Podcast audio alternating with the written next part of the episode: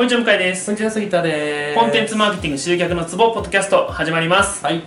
え今回はですね、うん。え外注を使おうって話をしたいと思います、ちょっと向井の反省から考える外注を使おうって話をしたいと思います。はい。あのー前ですねこのポッドキャストの中でうん。あのー時給の話はいしてましたね。したと思うんですけど結構前ね。結構前に、うん。そう。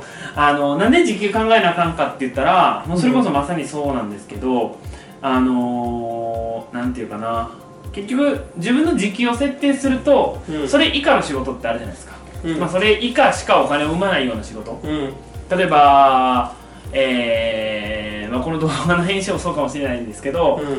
えっとデータの入力だったりとか整理だったりとか、うん。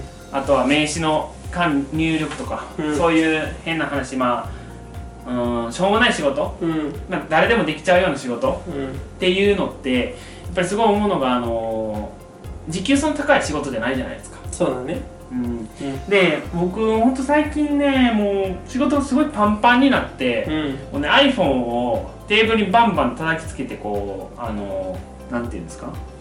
あの割ってしまうぐらいストレスがマッハだったんですけど、はいえーまあ、そういう経験がありですね。うん。本当ねあの反省しました。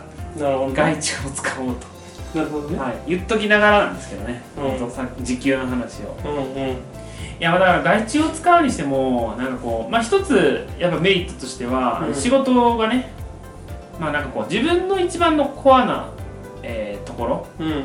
つまりお金を生むというかうん。一番能力を発揮できて一番クライアントさんに貢献できるうん。ことにフォーカスできるっていうのが外注を使うメリットだと思うんですよね。うん。そこら辺はどうですか？いやすごいわかる。わかるし、はい。あのー外注さんを使うことによってはい。そのまあそのなんだろうなコアの部分っていうところっていう話があったけどさ、はい。実際結構いろいろやってる人って、はい自分のコアってあんま考えないと思うんだよね、あまあ、何が得意か何が好きかみたいなのも、うんうん。自分では思うけど、はい。別にそのなんか相対的なものが得意って、はいはい。なんか確かに。すげえ苦手でもその人しかできなかったら、はいはもうめっちゃ得意になるわけじゃん、はいはいだからなんかそういうのとかも含めてなんかその一回整理はできるよね、で自分がやってる仕事って例えばこういう、うんうん。なんだろうなこういうテンプレートでとか、はいはいこういう指針でとか、はいはい。こういうルールで進んでるのって、一人でやっちゃうとさ全然想像しないというかなんとなくでいけちゃうから。わかる。だからそのをちゃんとこう整理してはい。できるっていうのはあるよね、だからマニュアル化できるっていうのは一つですよね、うん。自分の仕事の棚卸しみたいな。ことですよね、だからもし仮にその投げてる先の人が、うん。えーできなくなったとしても他の人にこう、うんうん。できるとかうん。いう、まあ、今後その大きくしていくのであれば社まあ内のマニュアとかもできるっていう話ですよね。わ、かるあともう一つ僕は思うのが、うん。あの投げた段階で仕事がめっちゃはかどるっていう。っていうのがあると思います。うん。あのーいやまあなんか我々変な話ですけどいろいろ何でもできちゃうじゃないですか、うん。だけどそこをあえて投げるとうん。例えば、まあ、自分が100%時間かけてやったクオリティからしたら、まあその全然多分見てない。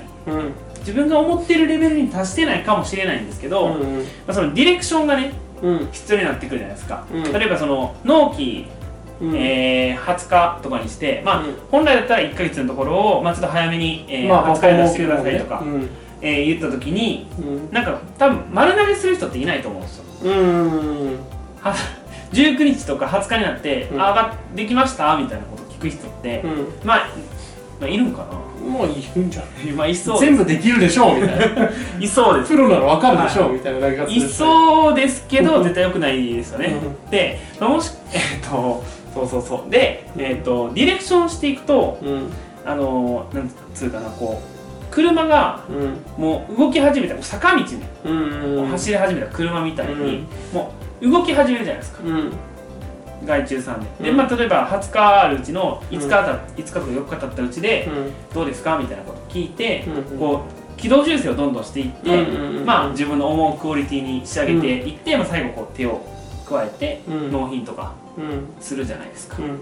やだからそこで思うのがあの投げたらもう進みますよね。いやーそれは間違いないとで結局自分がそのうちの3割とか4割とか手を動かさなかっったとしても、でかつディレクションにも時間がかかってたり、うん。うんなんかあー違うねんけどなっていうこうすあのこうモヤモヤとかストレスとかうん。イラッとかがあったとしても、うん。進みますよね。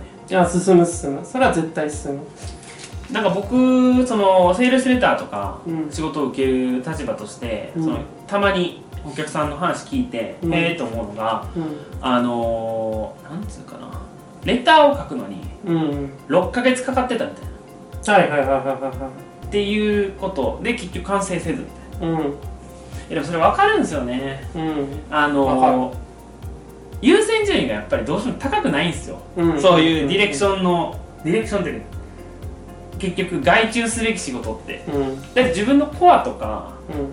やりたいこととか、うん。一番お金を生むことじゃないからうん。楽しくないですよ。うんだからあの7つの習慣でいうと、うん。第二領域。うんうんうん。だからそこを無理やりお金払ってでもうん。外注することによってうん。前に進めていくってすごい大事なことなんじゃないかなとうん。えすごく反省しました。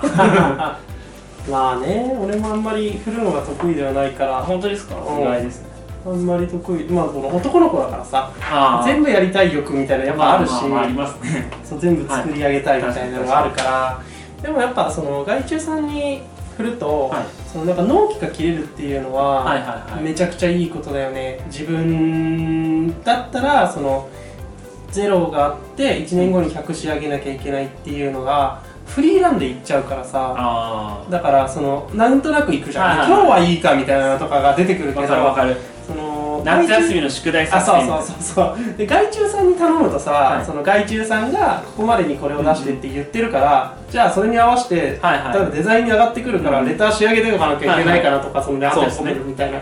そういうなんかその指針みたいなのもできるからすごいやりやすいっていうのと多分だけどその、まあ、俺だけじゃないとは多分思うんだけど、はい。その自分に対してはさなるべく楽をしようとするじゃあー。ん例えば納期がわかる例えば1か月後であれば、ここまでは休めんなみたいなのをまずその納期から逆算してくるでも外注さんにお願いするスケジュールって理想のスケジュールを発注するじゃん、はい。理想はい。するとき、今から考えて2週間後に上がってると、この先結構楽できるから2そうですね。週間までにあるといいなとはい。かと思うじゃん、だから外注することによってそっちの理想のスケジュールに合わせることになるんだよね、人が動いちゃってるから。すごくわかる。だからすごいいい、はいはい。